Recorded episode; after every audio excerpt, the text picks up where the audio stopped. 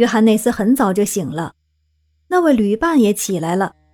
他说，昨晚他做了一个极为奇异的梦，梦见公主和他的一只鞋子。于是他请约翰内斯一定问公主，他是不是在想他的一只鞋。这正是他在山里从魔法师那里听到的。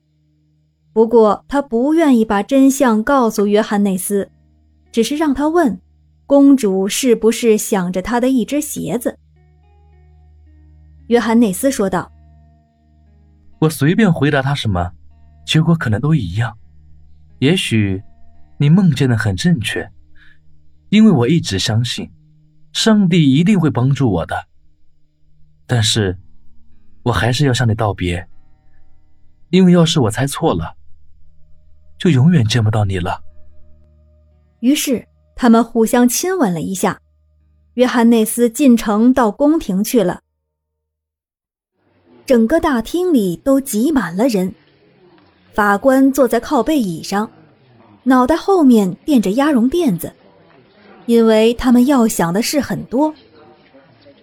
老国王站了起来，用白毛巾擦干了自己的眼睛，接着公主进来了，她比起昨天又美丽了许多。他向所有的人都致意。约翰内斯把手伸给了他，对他说：“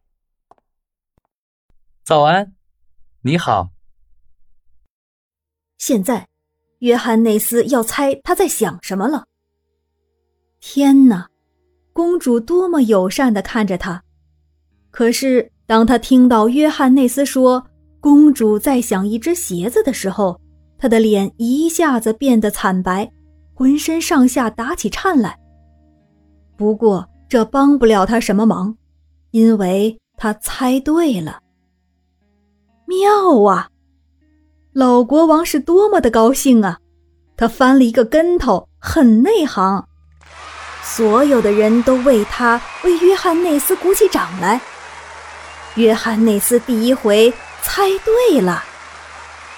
当那位旅伴得知。一切都进行得很顺利的时候，脸上洋溢着喜悦，而约翰内斯却合掌感谢仁慈的上帝，相信上帝是一定还会再帮助他两次的，祈祷第二天他不用去猜谜也会知道答案。当天晚上的情形和昨天一样，约翰内斯睡下之后，那位旅伴又跟着公主飞进山里去了。这回他抽打他比前一回更加厉害了，因为他用了两根枝条。进山后还是谁都没有看到他，他却听到了一切。公主想的是他的手套，他告诉了约翰内斯，说的还是他做梦梦到的。约翰内斯自然猜对了，宫里一片欢腾，所有的宫廷侍从都翻起跟斗来。就照着国王头一回做的那样，公主却躺在沙发上一言不发。现在的问题是，约翰内斯能不能猜中第三回？要是顺利，他便可以取得公主，在老国王驾崩之后继承王位；要是猜错了，他就要丧命，魔法师便要吃掉他漂亮的蓝眼珠。